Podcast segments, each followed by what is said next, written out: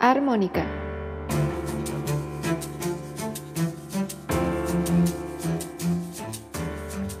Pláticas musicales inesperadas.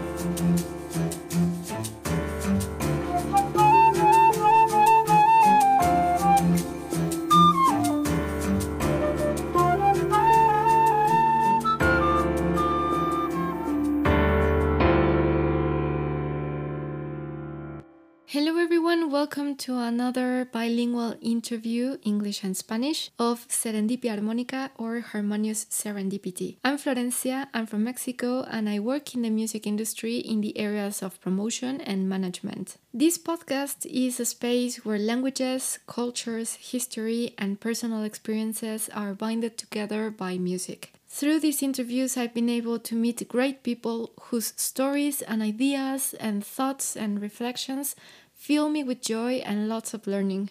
So, let me tell you a little bit about my guest today.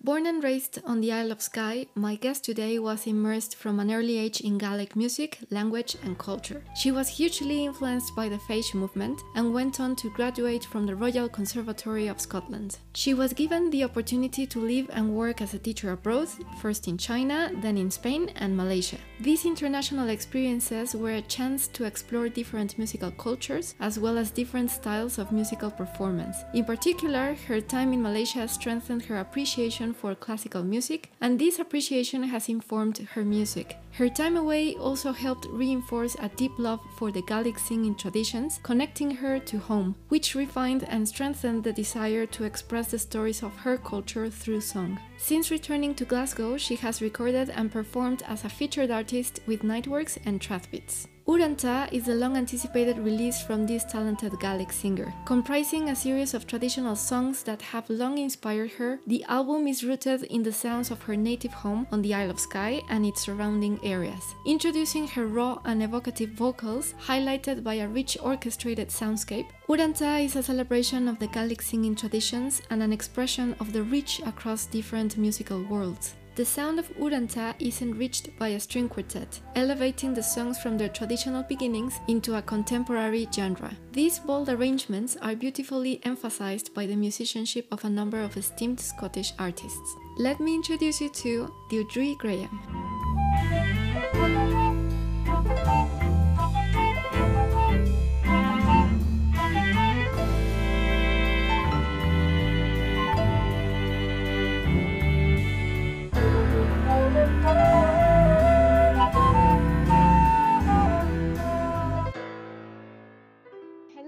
Deirdre. Welcome to the podcast. Bienvenida, Deirdre. Thank you so much for having me. How are you doing? I'm, I'm fine. I'm pretty excited. Um, I I wanted to say I got the notes here. I wanted to say Fesgur Fesgurma, Deirdre. Oh, Pescama. Buenas tardes, Deirdre. Good afternoon, Deirdre. Buenas tardes, Pescama. How are you doing? Good afternoon. yeah, yeah, yeah. I, I am. I've I've fallen into the into the Duolingo. Uh, I don't know, like- Brilliant. Straight in there. yes. So I'm learning little, little by little, and I wanted to say that.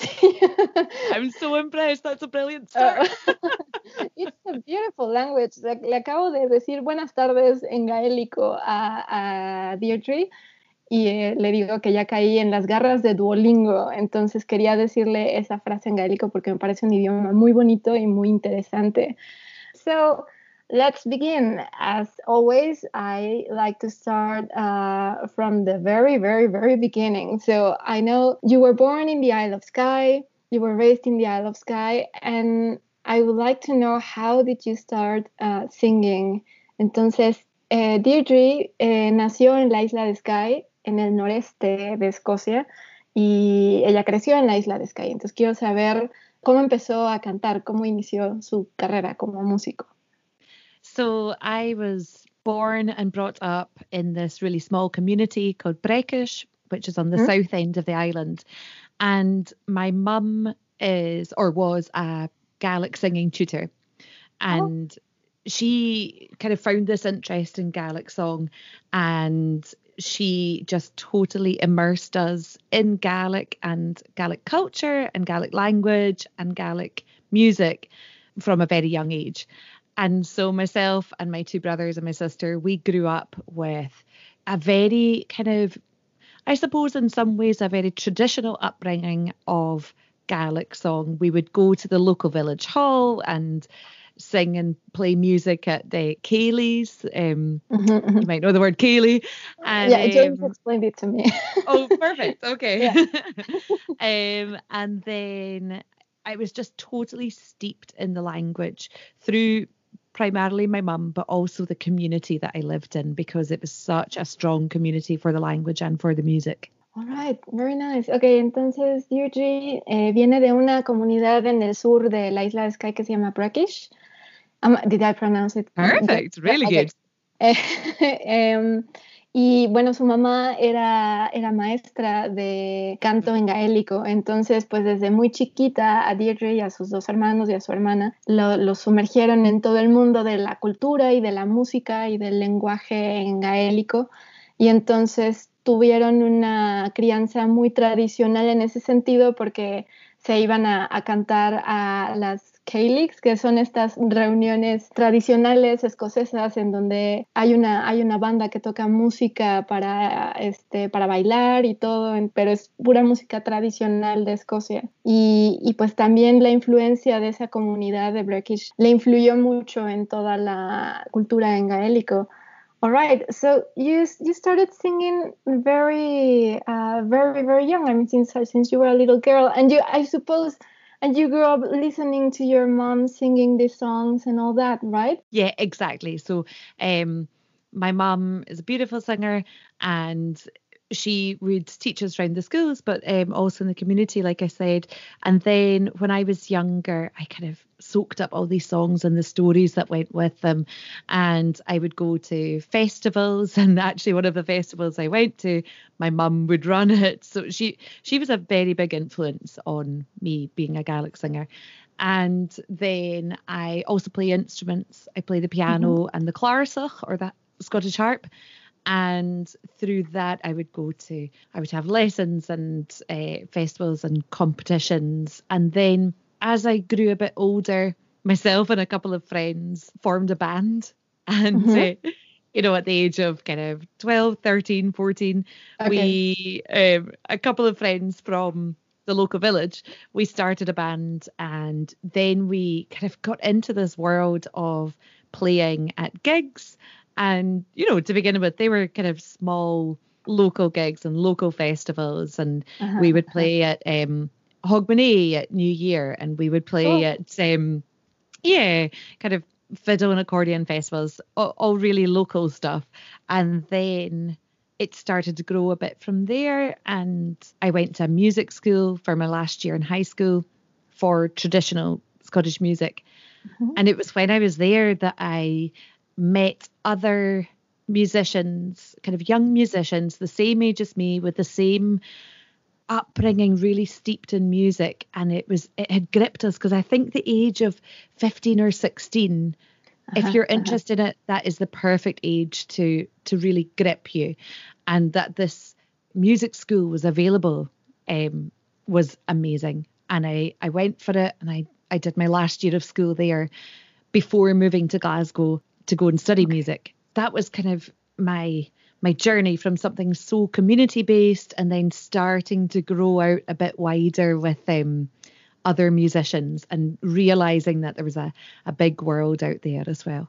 Is it is it the face? Is, am I pronouncing it well? The face the phage the phage school or the phage movement you were talking about phage movements yeah ah, okay yeah exactly yeah. I read a little bit about it. Okay okay let me, let me just ah. translate. Bueno le dije que me imagino para para Deirdre su crianza y todo fue muy natural el escuchar a su mamá cantar todo el tiempo y que ella misma cantara y todo. Entonces eh, Deirdre dice que su mamá era una cantante maravillosa que Deirdre se sumergió totalmente en las canciones y en las historias de esas canciones y entonces su mamá se la llevaba a los festivales donde tocaba y todo y también empezó a tocar el piano y el arpa escocesa. Entonces empezó a tomar clases y empezó a ir a, concursos y todo.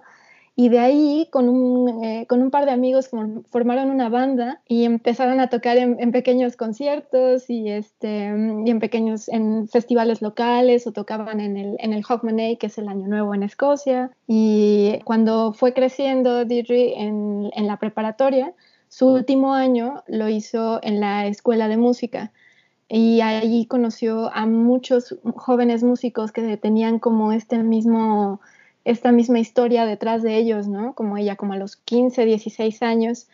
Entonces se dio cuenta que pues era como todo un mundo y, había muchos más músicos que estaban en la misma onda que ella y todo esto fue antes de, mudarse a, Glasgow. También le pregunté que si la escuela de música donde estudió era la del Face Movement, porque eh, eso, ese movimiento, el, el face le influyó mucho. Entonces le voy a preguntar, so the face movement, you mentioned in your in your bio and your on your mm-hmm. webpage that it had a huge influence on you.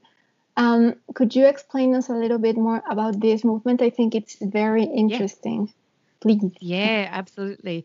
Um, so it started over 30 years ago, maybe 35 years ago now. Um, there are lots of different féisín across the country, and a féis is the Gaelic word for a festival. Oh, okay. And about 35 years ago, or, or perhaps more, some of the local community in Barra, which is an mm-hmm. island out in the Western Isles of Scotland, they realised that the young generation were growing up without the same knowledge of songs and stories and tunes mm-hmm. that had absorbed the older generations. I suppose with the rise of kind of an internationalism, globalization yeah. with uh-huh. television uh-huh. and all of these things, that local, very, very local community and that tradition of passing down songs and stories was starting to to come away a bit. So the Féis, the idea behind a Féis is it's a tuition-based festival. And where youngsters it's not always youngsters now but this was the start of it where youngsters would go and get tuition in their chosen instruments okay. and it wasn't competition based it was just in their holidays and you would go and do a bit like summer camp kind of thing and you would yeah, go yeah. and and just learn an instrument. And the when I talk about the Féis movement, this is something that has mushroomed in Scotland. It's really become so popular and all across the, the country now there are multiple Féisin. Féisin's the plural. Mm-hmm. There are multiple Féisin for really young children and adults as well, or that kind of in between teenage age. And it's this amazing celebration of music and language and tradition. And people are so proud of it. They absolutely love it. It becomes a real integral part of your of your calendar in the year. Or you know, you would go to the Féis in the summer or at Easter and then you would go to follow on classes week by week and then they provided opportunities for all different Féisin from across the country to come together and perform in oh, wow. massive theatres, you know, and um, to kind of packed out crowds, which is something when you're nine years old is incredible, you know. Of course, of course. And uh, and for it to be led by really passionate, enthusiastic tutors is brilliant. And then when I was about 16, maybe, I started tutoring at the Féisin. So I, I grew uh-huh. up going to them and being a participant every year. And not just the Skye one, but I also went to the Barra one and I would go to the Edinburgh one. Um, mm-hmm. And then when I was about 16, I started tutoring a little bit at them. And then over the years, I've had the chance to teach at so many Féisin across the country, uh, which is a total joy because, like I said, it's not competition based, it's relaxed and fun, and yeah. the absolute joy that comes of that. And people are just so proud to celebrate their music and their language. It's amazing and so the Féis has been very very good to me in in shaping my musical career but also kind of giving me opportunity for work as well and it's it's such a beautiful initiative it's Yeah. I, I, mean it's fundamental that it's not competition based that changes exactly. completely the, the the mode and the attitude and the mental state of everything Definitely. and that really aligns kind of with i suppose my philosophy with music but also kind of traditional music as a whole it's Mhm. a tradition that has been passed down through generations over the years and this is a continuation of that and it's not competition it's not formal it's fun and it's the learning as well is mainly learning by ear it's by a really kind of natural holistic Yeah. approach to it all which is just beautiful. Yeah can i join some sometime yeah of course. I'd love to do you're more than welcome. Ok, bueno, em, le, le pregunto a Deirdre sobre, sobre el movimiento Phage y entonces ella explica que surgió hace 30, 35 años más o menos y surgió en otra comunidad en el norte de Escocia, en el oeste, que en las islas del oeste, en Barra. Y Phage significa festival en, en gaélico. Entonces surgió porque se empezaron a dar cuenta que las nuevas generaciones estaban perdiendo esta, tradición y esta cultura de, conocer las canciones en gaélico, la música, el lenguaje, todo por la globalización, porque llegó la televisión y se empezó a perder esta tradición de ir pasando de generación en generación las canciones y la música y todo. Entonces, por eso se les ocurrió armar este Phage, este festival. Y mm, es muy interesante porque es un festival que está basado en la enseñanza, pero no a base de competencia, sino que simplemente los, los alumnos llegan, eligen un instrumento y comienzan a aprender incluso por oído de manera muy natural, como, como sería realmente el pasar de generación en generación una canción o la música tradicional. Entonces, como un campamento de, de verano y empezó como a crecer esta iniciativa y entonces empezaron a hacer eh, este, muchos Phage en diferentes partes de Escocia para niños pequeños, para adolescentes, para adultos y mm, después eh, incluso trataron de ver la manera de juntar los diferentes Phage en Escocia para hacer como conciertos pues masivos, ¿no? En, en salas de concierto muy grandes. Y pues se volvió algo muy importante y que llena de orgullo a, los escoceses porque se hace una comunidad muy fuerte. Y bueno, Deirdre empezó a, enseñar a los 16 años en, en Phage y entonces cada año iba no solo al de la isla de Skye, donde estaba ella, sino a Edimburgo y al de Barragh. Y entonces tuvo esta oportunidad de, de ir enseñando y de trabajar en estos festivales. Y pues obviamente le influyó muchísimo en su, en su formación.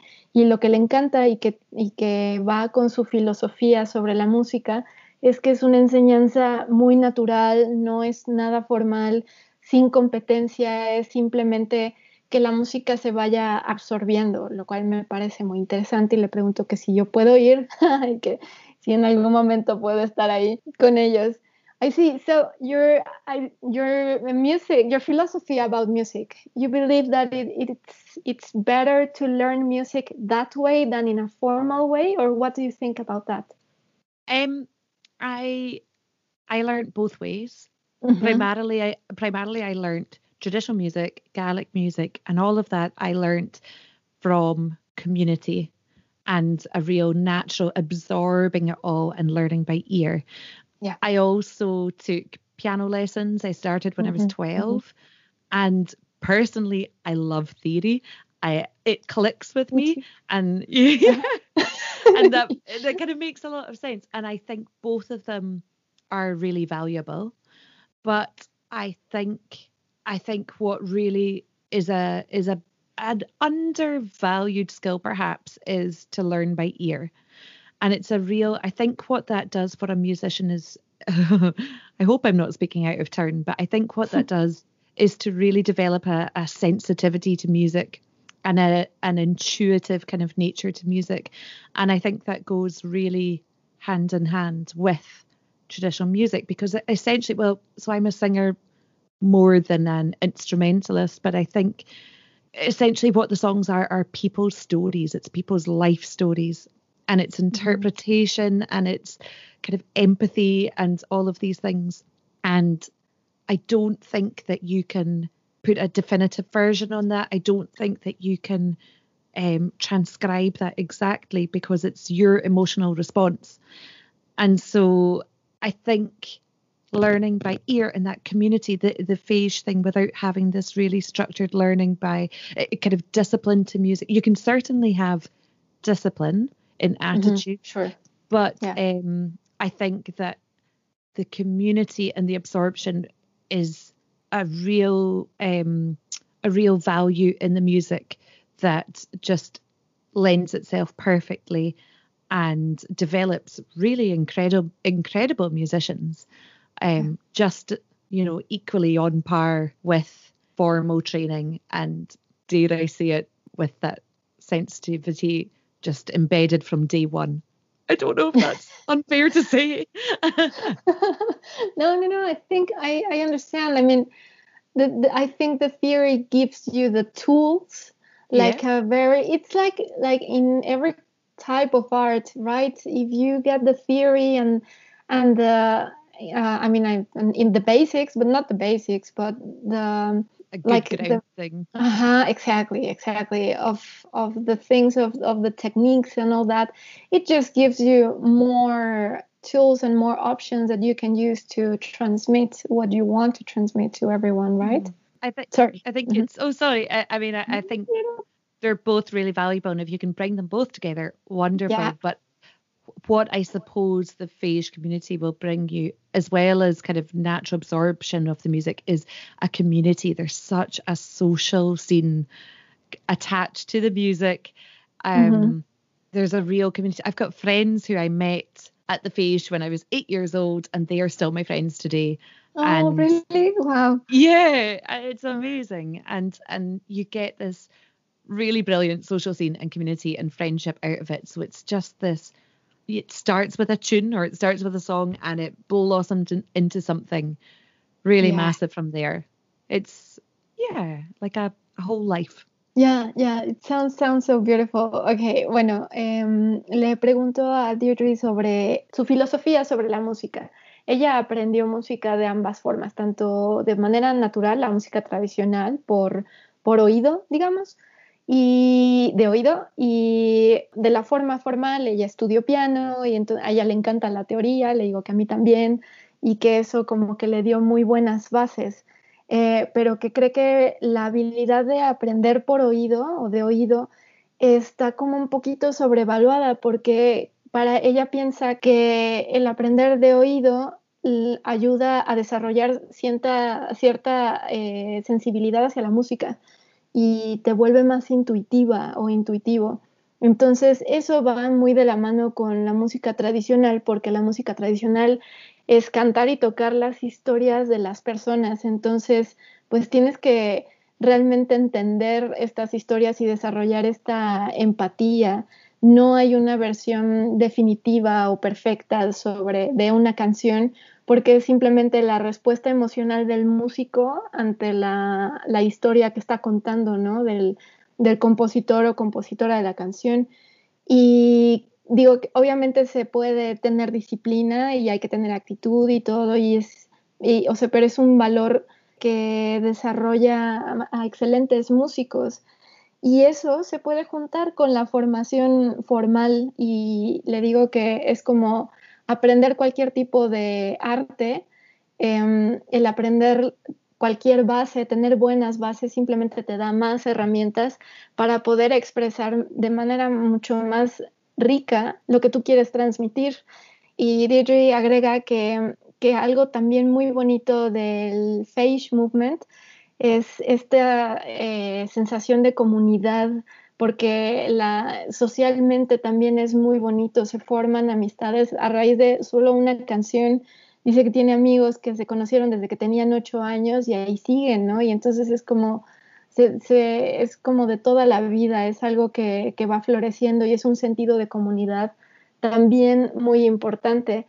And um, I think that reflects so much on, on your album. But before we start talking about your album, because I can't wait, um, I, I know that you also had the chance to you be, you became a teacher in mm-hmm. and, and went to China first. Am I correct? Mm-hmm. To China and yeah. then Spain and then Malaysia, right? Yeah.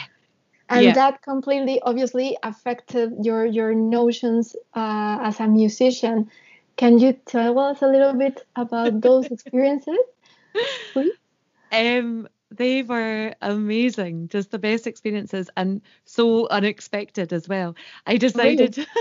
I decided to move to China and on a whim and I moved 5 weeks later. I just went, "Right, bye." wow. and okay. uh, yeah, and it was so unplanned and disastrous and it didn't go too well to begin with. But anyway, as it turned out, I spent a year in China, and that was I kind of think of my life as like before China and after China, and wow, it was okay, okay. it was so life changing to go out there. It was oh incredible just to go and visit this country that blew my mind every single day. I just went, wow, this place is incredible. The people mm-hmm. are wonderful. The food's delicious. The culture, the just everything about it, all the senses, you're just like, yeah. whoa, it's so massive, a big assault on the senses. And I love that. And um, I tried to learn some Chinese and oh, nice. I tried to really get stuck in with it. And um, I, I actually think playing music and going to these festivals when I was younger was always something that I loved being away from home. I loved adventure. Mm-hmm. I loved the kind of excitement of something a bit different. And so I suppose, even though it was unexpected at the time, it probably looking back was like, it made sense that I was yeah, just going to yeah, go, yeah, I'm away. you were so, looking for it. yeah, yeah, exactly. Uh-huh.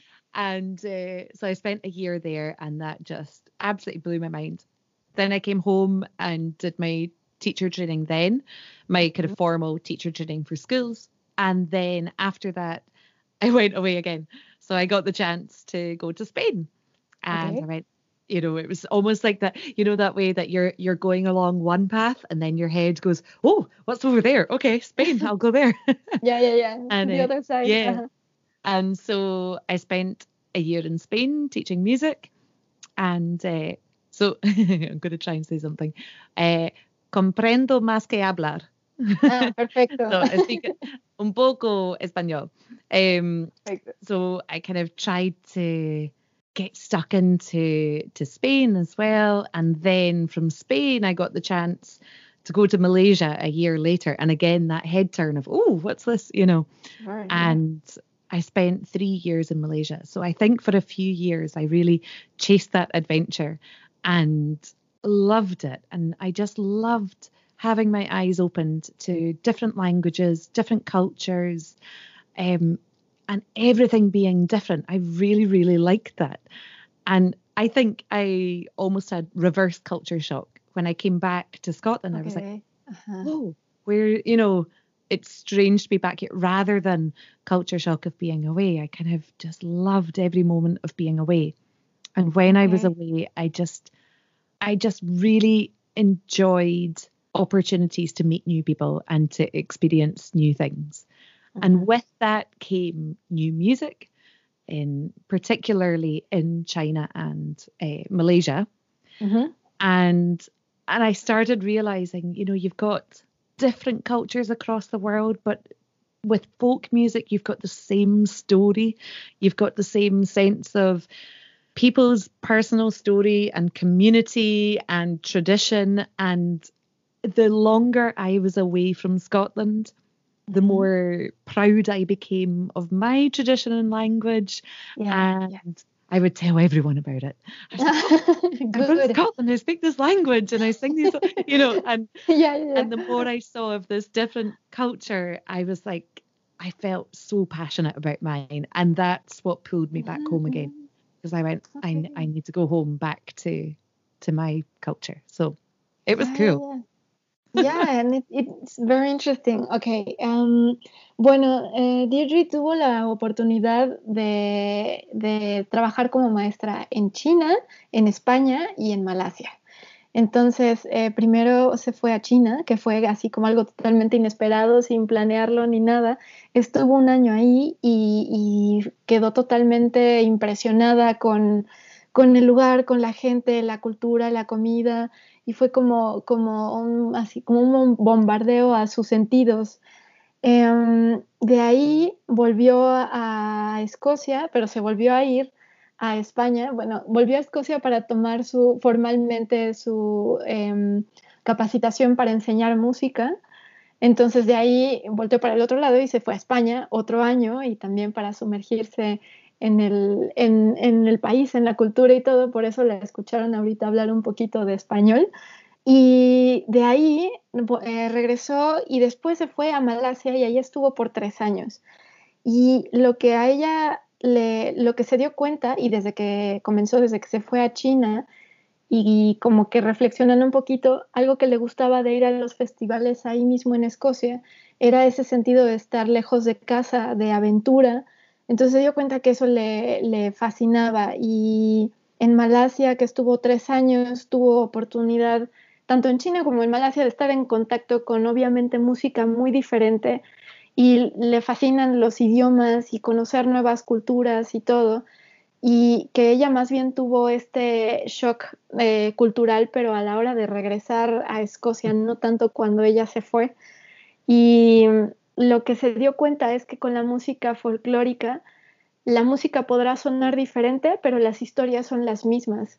Las historias de las personas, de la comunidad, las tradiciones son las mismas y se dio cuenta que cada vez se hacía, se volvía ella más orgullosa de su país, de su idioma, de sus tradiciones y ese, ese orgullo que le quería decir a todo mundo de dónde era y, que, y qué idiomas hablaba y todo, eh, hizo como que ella esa necesidad de, de volver a casa y de, y de, volverse a sumergir en su, en su mundo, en su comunidad. That is very interesting. I haven't got the chance to have like these experiences to, you know, with completely different cultures. Mm-hmm. But uh, to a certain point, I understand uh, the contact with people from different countries and different languages. Make yeah, it makes you even prouder of your own of your own country and your own you know culture and language and everything. Yeah. And and it's very curious because the, the, the further you're from your country the more conscious you become of it and when yeah. when we're like submerged in our own culture we take many things for granted or sometimes Absolutely. it's very natural to focus maybe not on all the positive things but more on the negative things etc and when you yeah. get this contact with different people from different worlds mm-hmm. all of a sudden it's like, oh, my country's so cool. yeah. right? yeah. totally. Totally. Yeah. And it's just, it's, I think it's a brilliant thing. I love, that's something I feel strongly about. I love other cultures, other languages. I've always loved meeting new people and going, "Where are you from? What's your story?" It's Me and too. I think yeah, it's yeah. this yeah. So this is just like an extended version of this. You know, it's sure curiosity and that satisfaction that you get is just incomparable. You know, it's it's great. I, I love it. And then yeah, I'm really fortunate to have had that chance. But I suppose even, you know, locally, Scotland's an interesting country because you've got a bit of a west east split mm-hmm. roughly um, with kind of Gaelic over to the west and Scots over to the east. Mm-hmm. Uh, and Scots in other places as well. But then you've got within the same very small country, you've got different languages and different cultures there as well. But we're all bound by, you know, the same sense of tradition, and we can these t- stories and songs become interchangeable and i find that really exciting as well so yeah and, and i mean your history scotland's history is fascinating well for me it's been it's something that i've always been so interested about I mean, and the influence of so many cultures and yeah. and and also like these very strong roots that you still have. I, I really respect that. I really admire that. Uh, I think Scotland is a fascinating country. Um, but yeah, I completely understand. And I think one of the words you mentioned, curiosity, that's I think that that's key. That's key. And also, um, like like the title of my podcast, serendipity. That's Mm, the like yes. like when you when you are looking for something different or just you know surprisingly you get you do this amazing discovery that just changes your life or just Yeah. you know that brings so much to you that that's amazing and and that only happens when you start getting in contact with different people and from different places and all that right Yeah, yeah. That's Yeah, exactly yeah. the perfect word for it. Yeah.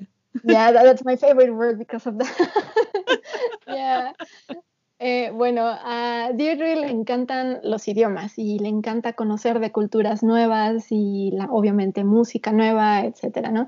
Entonces, pues le digo que, que yo no he tenido una oportunidad así como ella de estar eh, tanto tiempo en un país tan diferente al mío, pero, pero sí eh, me ha pasado que cuando tengo contacto con personas de países muy diferentes o de que hablan idiomas muy distintos, etcétera, te provoca el volverte más orgulloso de tu país, de tu cultura, de tu idioma.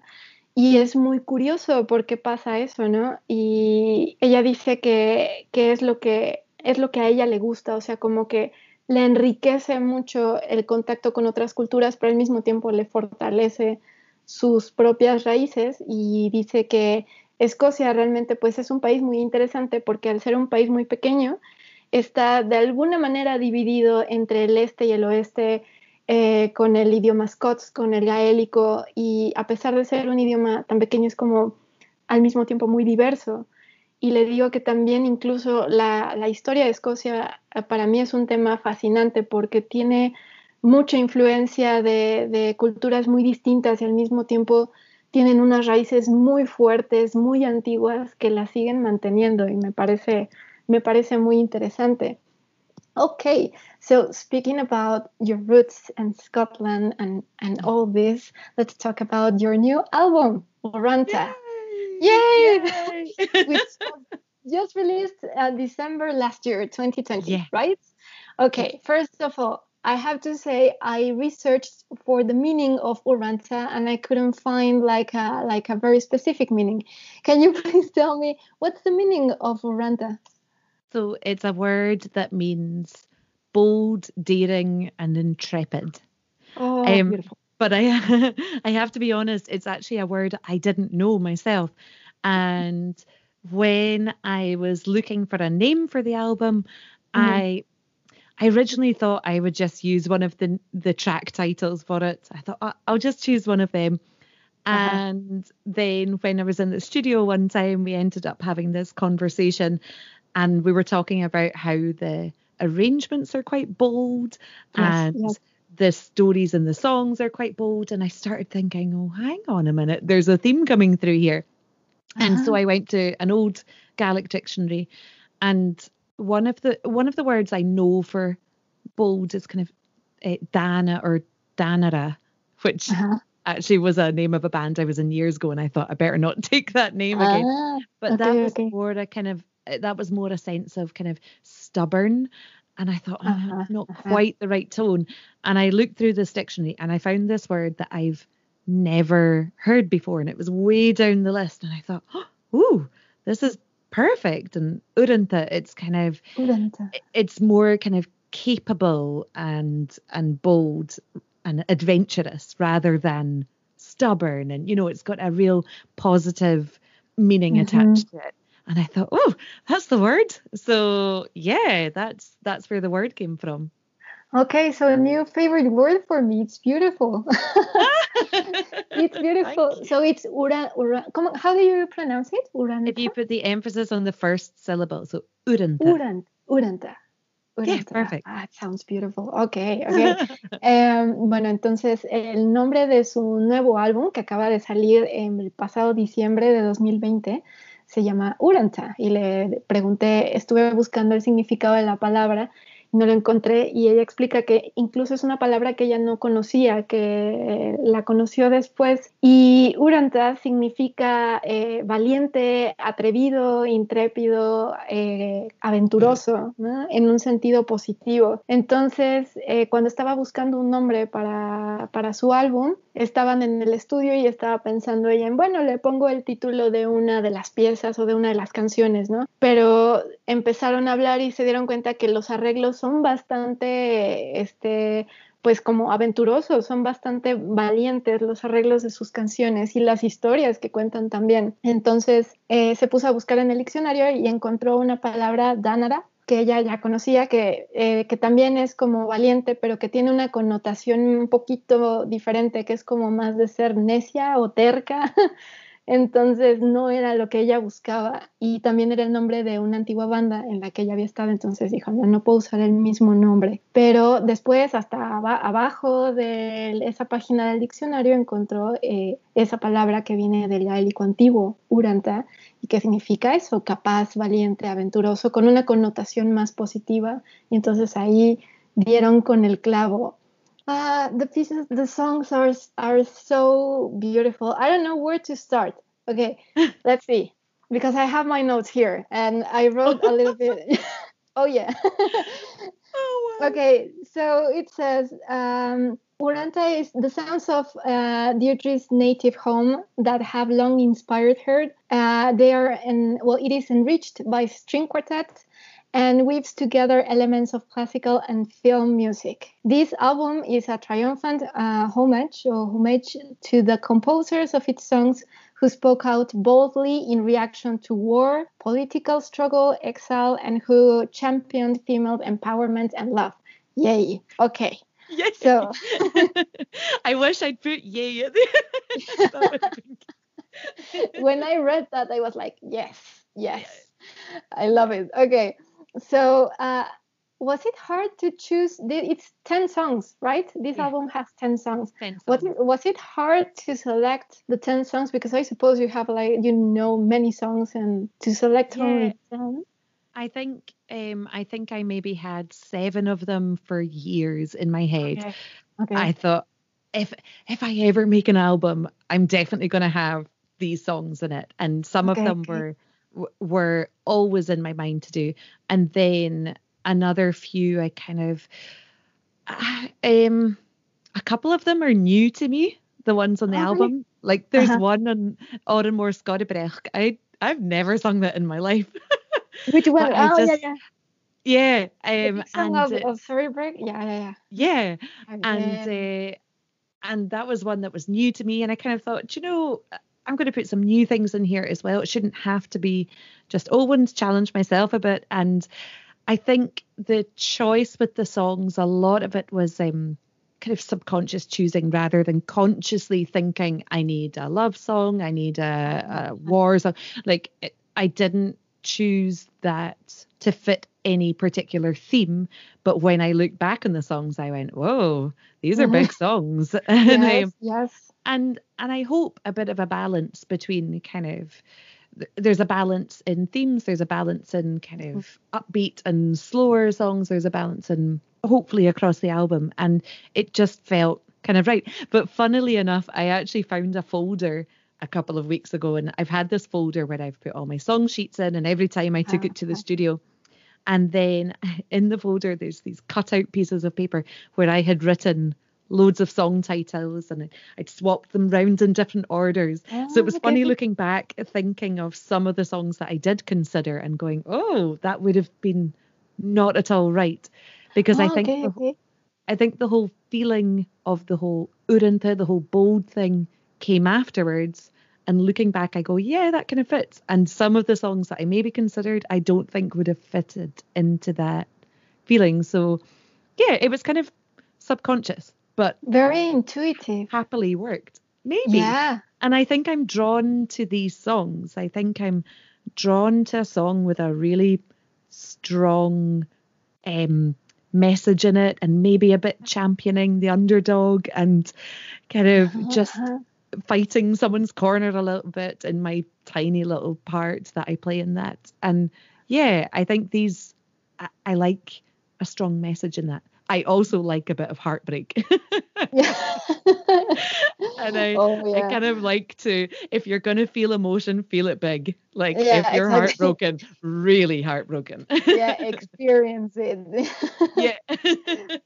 Eh, bueno, le pregunté que si fue difícil seleccionar las canciones para, para su álbum, porque son 10 canciones, y le digo, me imagino que tu repertorio es bastante grande, entonces si fue difícil el proceso de seleccionarlas. Y dice que no, que por muchos años ella ya tenía en la mente siete canciones que, que siempre dijo, cuando grabe un disco tienen que tener estas siete canciones. Y las otras eh, son, algunas son nuevas, hay, incluso hay canciones que, que nunca había cantado en su vida y que dijo, bueno, va, esto es como un, como un reto para mí. Y siente que el, que el álbum tiene este balance entre canciones más movidas y también lentas y, y cubre todo este tipo de, de temas porque en la descripción de su álbum, now it's the time to read the description in, in Spanish, este álbum, su descripción es que tiene sonidos de su tierra natal que la han inspirado desde hace mucho, enriquecidos por un cuarteto de cuerdas, entretejen elementos de música clásica y del cine.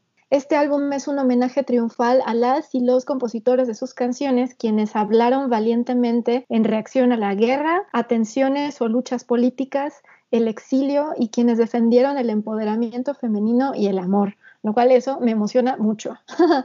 eh, entonces, pues bueno, ella se fue dando cuenta, fue como realmente muy inconsciente su selección de las canciones, no fue como ahora voy a poner una canción de amor y ahora esto, sino que simplemente se fue dando y que dice que hace unas dos semanas encontró un folder donde guardaba las, las partituras de sus canciones y todo y encontró pedacitos de, de, papel donde había escrito títulos de canciones que iba acomodando para ver el orden y encontró canciones que dijo esto no habría tenido nada que ver con el concepto de Uranta. Entonces dijo que al final como, como se dio todo, pues fue, fue de la mejor manera.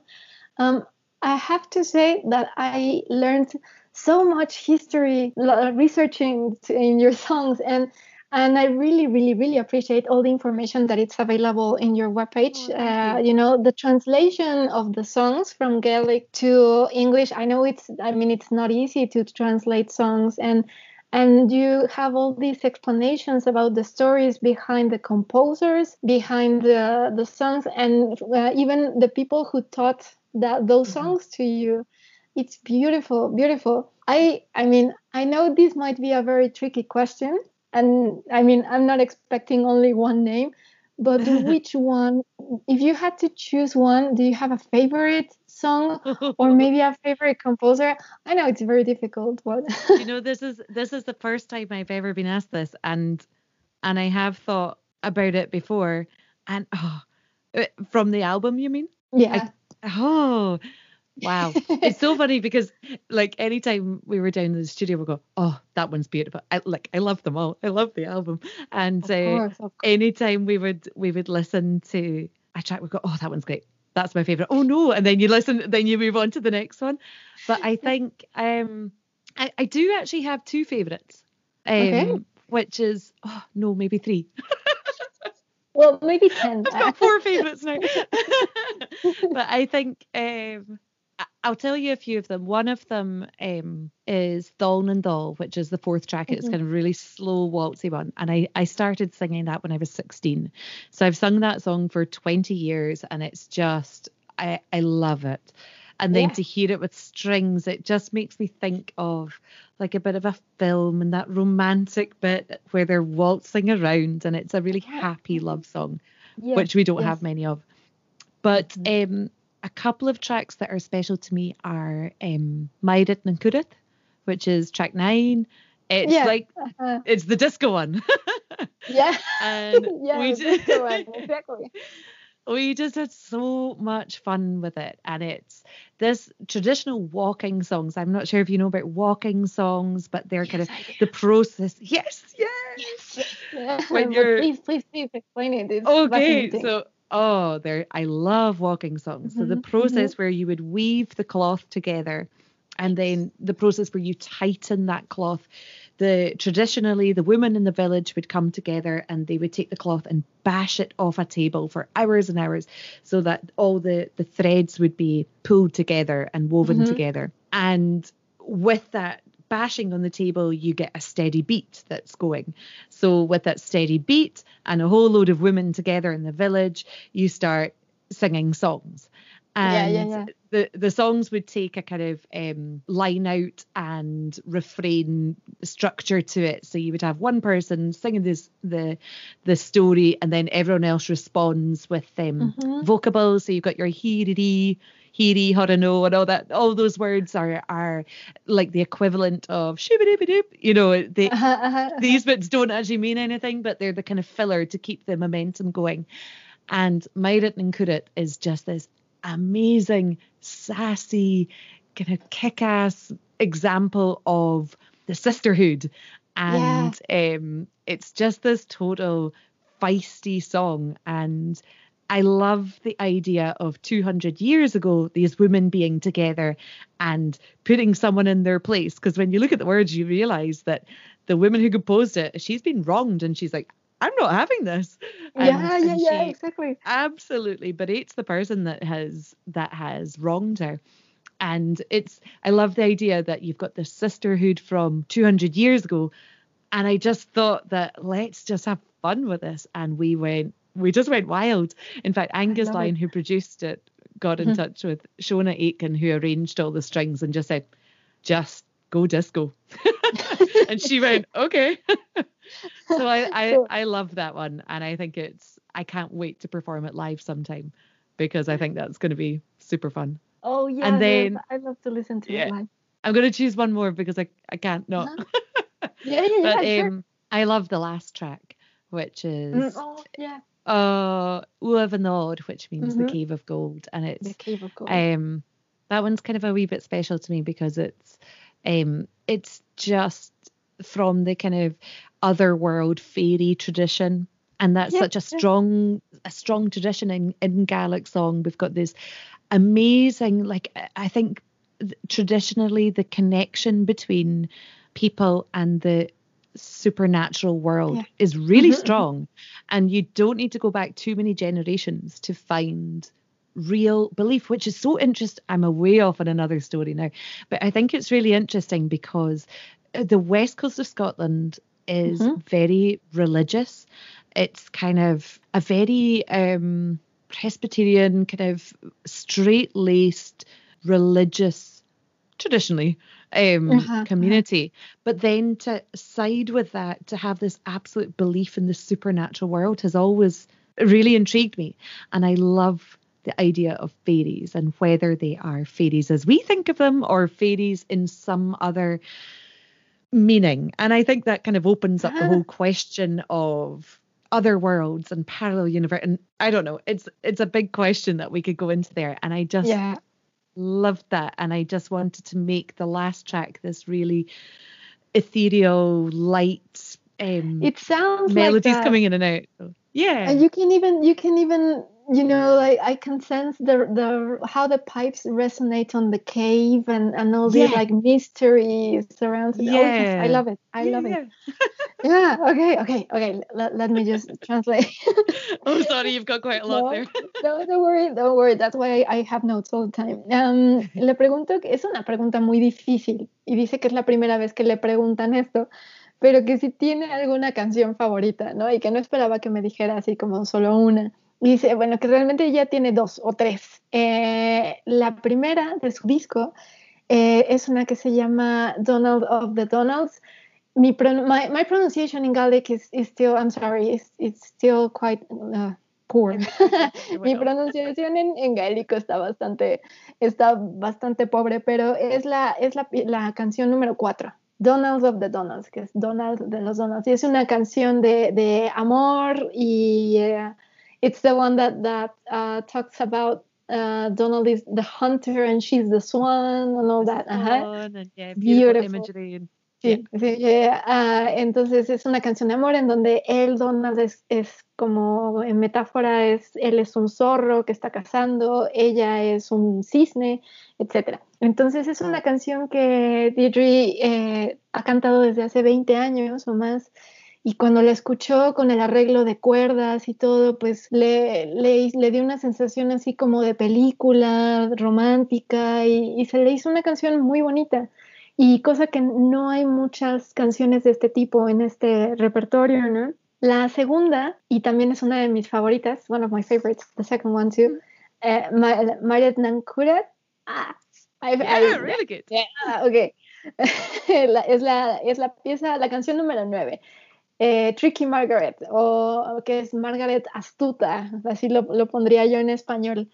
Y es una canción que eh, entra dentro del grupo de canciones que se llaman Walking Songs, que son estas canciones que cantaban las mujeres a la hora de tratar la lana para, para cardarla y que los hilos se juntaran bien. Entonces se juntaba un grupo de, de, mujeres, o se junta un grupo de mujeres en una mesa grande y entonces tienen la, la lana y la van golpeando entre todas y la van como balanceando y entonces esto va generando un tempo, un ritmo y entonces eso pues se prestó mucho a que cantaran para incluso hacerse la tarea mucho más llevadera. Y entonces son canciones en donde una mujer empieza a cantar y las demás le responden y le, le responden con tonadas que realmente no tienen como mucho o sea, no tiene mucho significado, simplemente le van como contestando con, con sonidos. Y esta canción en particular a, a Deirdre le encanta porque la letra está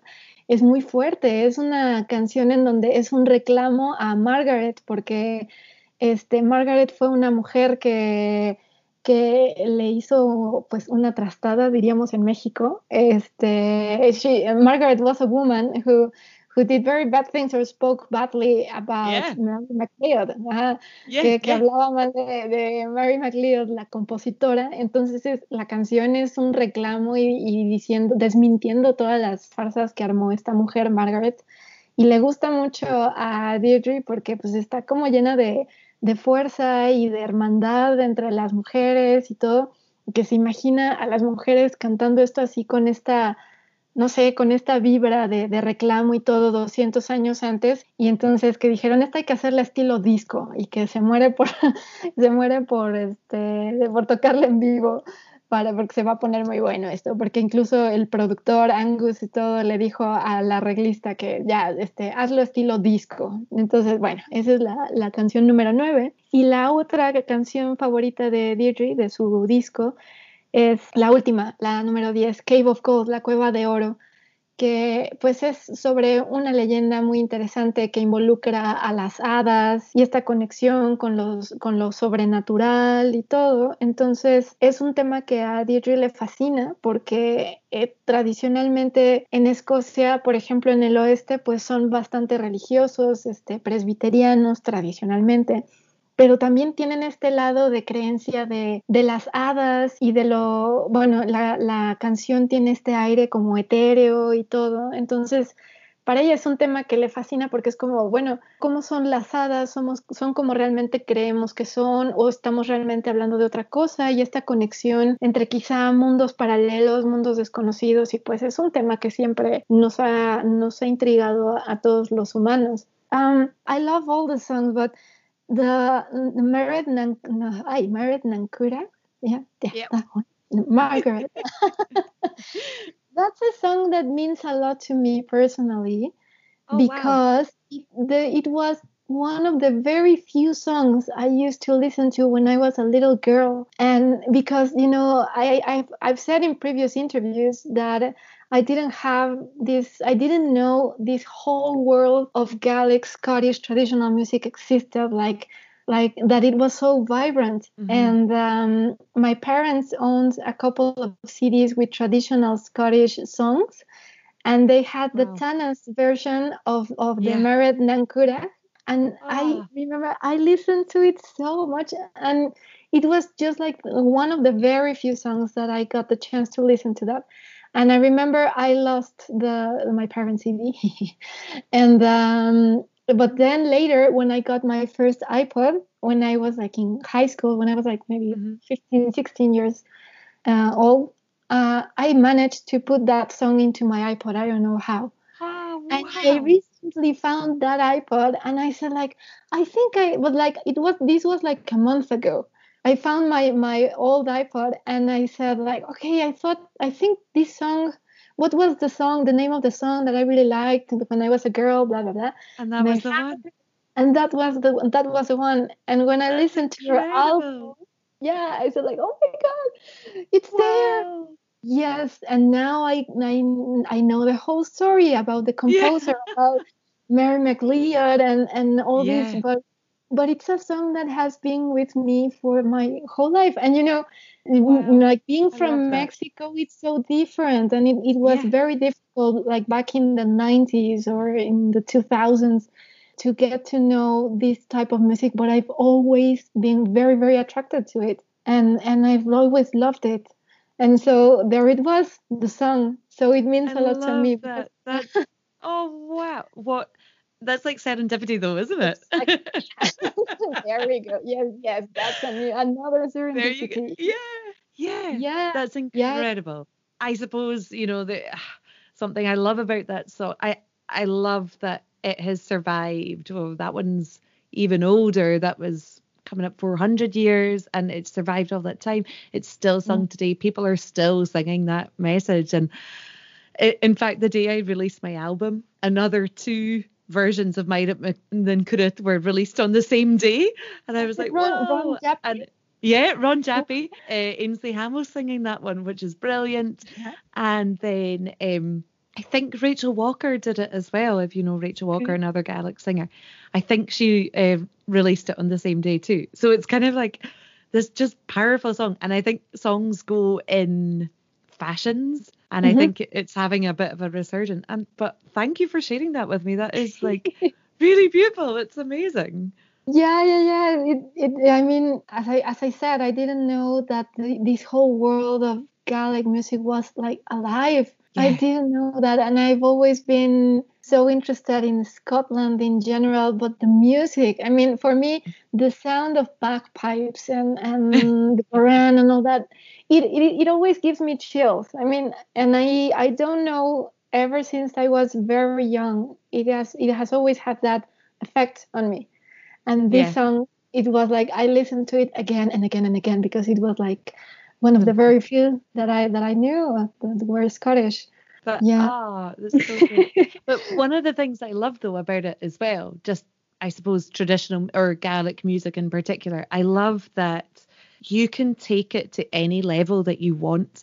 You know, you can listen to it on a purely musical level and really Yeah. enjoy just the music of it, or you can then you can like you have kind of do a bit of research on it and you find out the kind of the background information to the song and the translation of the songs and that brings it to a whole other level of understanding and then you Mhm. can access it to so many different levels and that's Yes.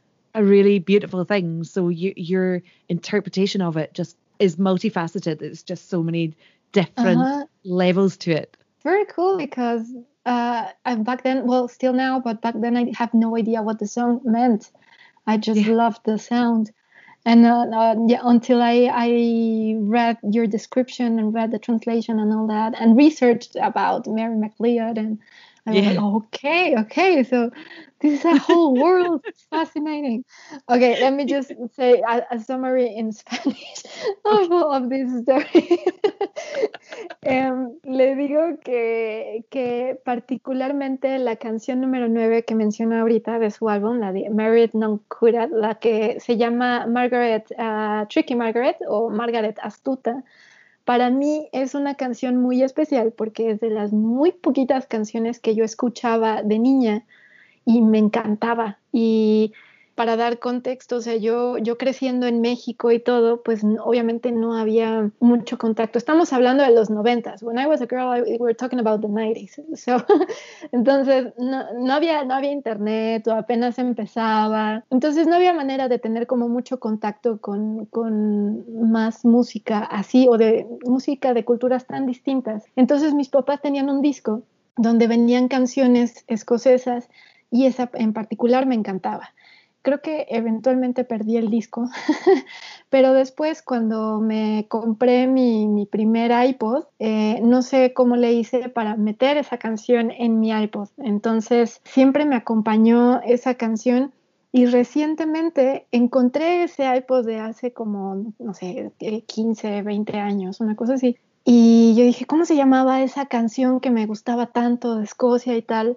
Y prendió el iPod, lo busqué y ahí estaba la canción de Married Non Y luego este, escuché el álbum de Deirdre y sorpresa, pues ahí estaba esa canción también. Entonces, pues es una, es una canción que a mí me, me ha acompañado desde siempre y siempre me ha gustado mucho. Y Deirdre contesta que también el día que sacó su álbum, salieron dos versiones de esa misma canción, una de, de is Rachel Walk, Walk right? Walker. Walker, sorry. Rachel Walker. I haven't met her yet, but I hope okay. I can meet her soon. eh, eh, eh, Rachel Walker sacó una versión y también Ron Jaffe sacó otra versión. Entonces, pues es una canción muy famosa y que lleva cientos de años y, y, y que está, es, o sea, está muy presente en la, mente, en la mente de la gente. Y que algo muy interesante que se le hace a, a Deirdre es que puedes tomar esa música y escucharla a diferentes niveles. Puedes únicamente enfocarte al nivel musical. Por ejemplo, en mi caso, que yo sin entender de que no tenía ni idea de qué hablaba la canción, no conocía el idioma ni nada, pero simplemente el sonido me gustaba mucho. O de ahí, pues puedes investigar sobre la canción, encontrar la traducción y todo. Entonces puedes ir escuchando esas canciones a, muy diferentes niveles. You know, once I started reading about, well, reading the translations of the songs in your album and reading your descriptions, it, the the impact was different. But for example, the first is it the first song? I think so. Yes. Mm-hmm. No. Mm-hmm. Yeah, the first song that it's about a man who's singing to the to mm-hmm. the soldiers that are going to the Great War because he can't yeah. go. I mean, just just to listen to the arrangements, it's beautiful. There are there are many of your songs that get me emotional, but when I started understanding the mm-hmm. background of all these songs, I was like, oh my god, it's like you you can imagine. It's like living the story, I guess, because the the descriptions that are on the songs, you can mm. imagine the people there, even the landscapes, yeah. yeah. the the conversations, the in the love songs the descriptions of the handsome man you know with the yeah. curly hair yeah. and uh, and the and the slim lips and all that and the environment it's so beautiful and it's almost like you get transported to those yeah. places I think that first track in particular is a, a kind of a good example of that because mm-hmm. that what I love about that song is it's so simple. The poetry is really simple and because of you know it's not trying to be fancy or anything it is just a yearning and you just feel that sense of um hmm, it, it's quite painful you know yeah. and I, I just feel like the guy had so much emotion that was just expressed in this very simple and it simple way and it just said enough but you can feel the the yearning you can feel a lot of um I'm just saying the same thing here, but it's just so expressive without saying much. And mm-hmm, then mm-hmm. and then actually this was a, a very important conversation when we made the album was I was mindful of the fact that most people listening to it wouldn't understand Gaelic. And uh-huh, uh-huh. so it was really important to me that the arrangements totally reflected the meaning of the songs. So yeah, myself yeah. and Angus first of all talked about the meaning of, of the songs. And then we had a meeting with Shona who arranged all the strings. Mm-hmm. And I I sent her through this um, document and it just had the the songs and then I started writing about them. Now what I've got on my website is not what I sent to Shona. What I sent to Shona was like, and then it's like, whoa, emotion yeah, it's yeah, like yeah. the most I found it recently. I opened it up and I was like, whoa, that's really dramatic. But I, I really felt that for me that was incredibly important that they were interpreted in a way that really amplified the, the meaning of the song. And mm-hmm. then actually that song that you mentioned is um is quite funny because when I first got the demos back, and the strings don't come in straight away. And I thought, oh, where are they? The first time I listened. And then I was like, ajá. oh, maybe maybe she forgot to put the strings on this. And then when it comes in, the the actual line, the actual words it comes in on is the kind of bitter twist in it. Ujú, and ujú. uh, that just the and I know what it means and I knew what to expect almost and I just went, oh, and it just it really I, I feel like Shona nailed it. She totally interpreted them perfectly. Le comento que estamos hablando de la primera canción que lo tengo aquí anotado. la primera canción que en inglés sería I will sing in praise of the new men. En español sería Cantaré en alabanza o en honor de los nuevos hombres. Y es una canción compuesta por un hombre en Escocia que no pudo ir a la Primera Guerra Mundial y vio como todos los muchachos se iban a, a la Primera Guerra, ¿no? Entonces es una canción llena de, pues como dice Deirdre, eh, llena de, de- tristeza y de dolor y que dice ella, es una canción tan simple, la poesía es tan simple que no necesita más, no es nada pretenciosa, es como que no tiene que decir tanto para expresar todo lo que expresa, ¿no? Y cuando le, le mandó esta canción a, a la arreglista, a Shona, que es la que hizo los arreglos para cuerdas, le mandaba notas de que algo muy importante para Deirdre eh, en su álbum era que ella sabe que muchos de los que vamos eh, de los que escuchamos su disco pues no no sabemos gaélico. Entonces es muy importante que la música refleje lo que se está diciendo aunque no lo podamos entender y entonces Shona lo entendió perfectamente y particularmente con esta canción este le mandó notas Deirdre así como diciendo y aquí tiene que ser como muy dramático y, no- y, y todo para, para amplificar los sentimientos que reflejan esas canciones entonces cuando escuchó por primera vez esa canción las cuerdas no se escuchan inmediatamente, entonces Deirdre se quedó así como de, ¿y dónde están las cuerdas? ¿no? Pero cuando entran, eh, entran justo en el, en el momento indicado y para ella significa mucho, ¿no? Entonces, eh, muy importante esto, ¿no? De, de reflejar con la música lo que se está diciendo en caso de que no se pueda entender, ¿no? El idioma en el que se está cantando.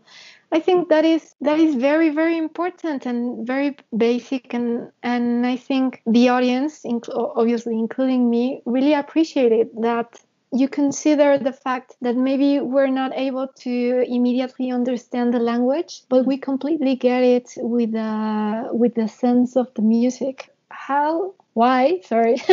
why did you choose string quartet for the arrangement? Um, I think there's a few different answers to this. I think at the time when I decided I'd love to do this, I was still living in Malay in Malaysia, or Mhm, I had mhm. just moved home.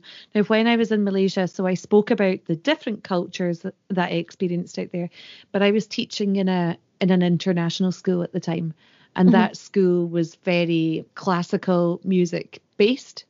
So Okay. my my teaching experience there was very surrounded by orchestras and um, uh, chamber choirs and uh, Mhm. saxophone ensembles and all of this kind of stuff. And that was Yeah. I learned a lot from that uh, that I'd never experienced before. I I didn't grow up playing in orchestras or anything like that. I've always enjoyed it, but this was kind of in the the work I was doing. Mhm, And mhm. then I I think string quartets are beautiful. I just think Mm. I've spoken about the kind of emotional response to music from when I was young and that phage thing, that kind of sympathizing with the story has always been important to me. And I just, well, actually, when I first decided to make the album, I spoke to Angus and I said, right, I want to make an album and I want a symphony orchestra. And then and then I realized I don't have a budget for a, sym- a symphony orchestra. well, Um, maybe for another album, yeah, the next one. we will get a chance. Yes. but um, so then uh, we had a chat um, and I was very. I think the fact that I want, I sing. I feel my voice is quite raw, and I'm not a clean, precise singer. I'm kind of a Mhm. raw, emotional singer. And I thought we had a discussion, just thinking a string quartet will really get a beautiful sound across. And and I personally think that it matches the music really, really well. And I don't although I kind of mentioned that it's almost a fusion between Gaelic and classical or film type music. I don't mm-hmm. see them so much as separate entities, really. I think they marry together really beautifully. And mm-hmm. um, yeah, I just thought, well, again, the same thing. If you're going to go for it, go big. exactly, go big and bold. Exactly. so, as much yeah. as you can. Yeah, yeah, yeah. Eh, le pregunto que por qué eligió para los arreglos un cuarteto de cuerdas. Y dice, de entrada, bueno, porque le encantan, ¿no? Porque cree que son, son hermosos y que eh, cuando ella estaba en Malasia, ella enseñaba en una escuela internacional que estaba que tenía una base muy fuerte de música clásica. Entonces tuvo la oportunidad de ver como muy de cerca y estar más en contacto con, con orquestas y con ensambles de cámara, con coros de saxofón, etcétera, cosa que no había tenido ella oportunidad en Escocia cuando habló con Angus, su, eh, su, productor, sobre el disco, dijo, quiero que tenga este, orquesta sinfónica, ¿no? y entonces dijo, Ay, espérame, pero no tenemos, no tenemos presupuesto para algo así, pero ¿qué tal este cuarteto de cuerdas, ¿no? Y Deirdre, Deirdre, sorry, Deirdre dice que, este, que ella siente que su voz es un poco como, como, como dura, como que no es totalmente limpia, como que es más emocional. Entonces siente que, que el cuarteto de cuerdas como que embona muy bien con su tipo de voz. Dice que en el disco se explica que es como esta fusión entre música gaélica, clásica y de música de cine, ¿no? Pero ella cree que no es como que están separadas, más bien están como que se mezclan totalmente y, y, se fusionan bastante bien. Entonces, pues de ahí la, la elección de, de, utilizar cuartetos de cuerdas. Oh my God, there are so many questions that I would like. we need to have like episode two. Of Just one one more thing. If you had the chance, I mean, if you had to sum up like i mean because you usually have to know it's it's very difficult to sum up everything that inspires you and for the creation of this album in just one sentence but sometimes you have to do it so that people can quickly understand the concept. How would you describe uranta oh wow. Um you've got me. I think i would describe it as a real okay, let me start again. I'm not doing very well. I think I would describe it as a journey. I think it's a musical journey, and I think it is my personal journey. And that journey, as well as being musical, is a is a relationship and a respect to the tradition. And I feel that personally, it's my nod of acknowledgement and my thank you to the most mm amazing composers who bared their souls in composing that beautiful poetry. And so it's my kind of thank you to them and my journey with them. Oh, that's beautiful. I, I, I, think it sounds beautiful.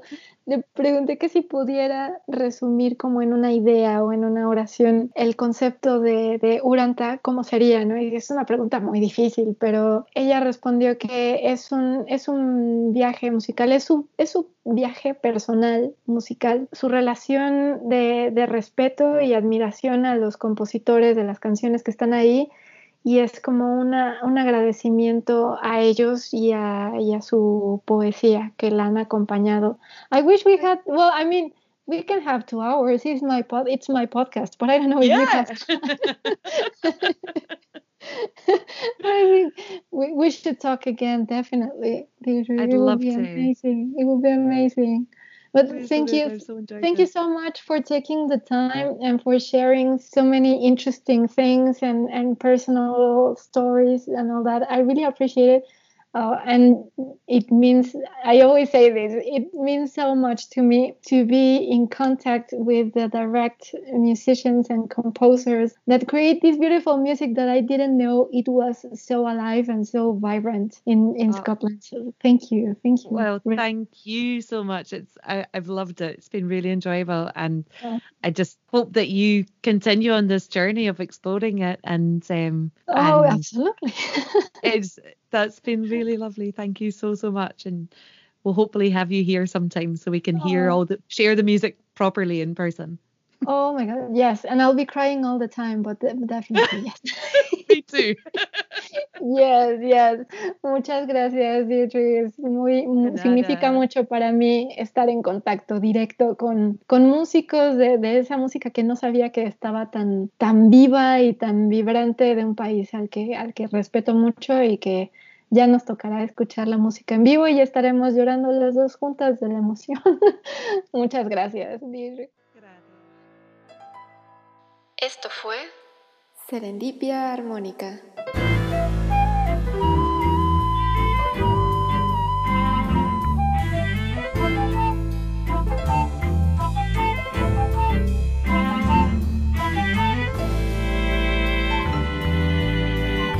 Nos vemos.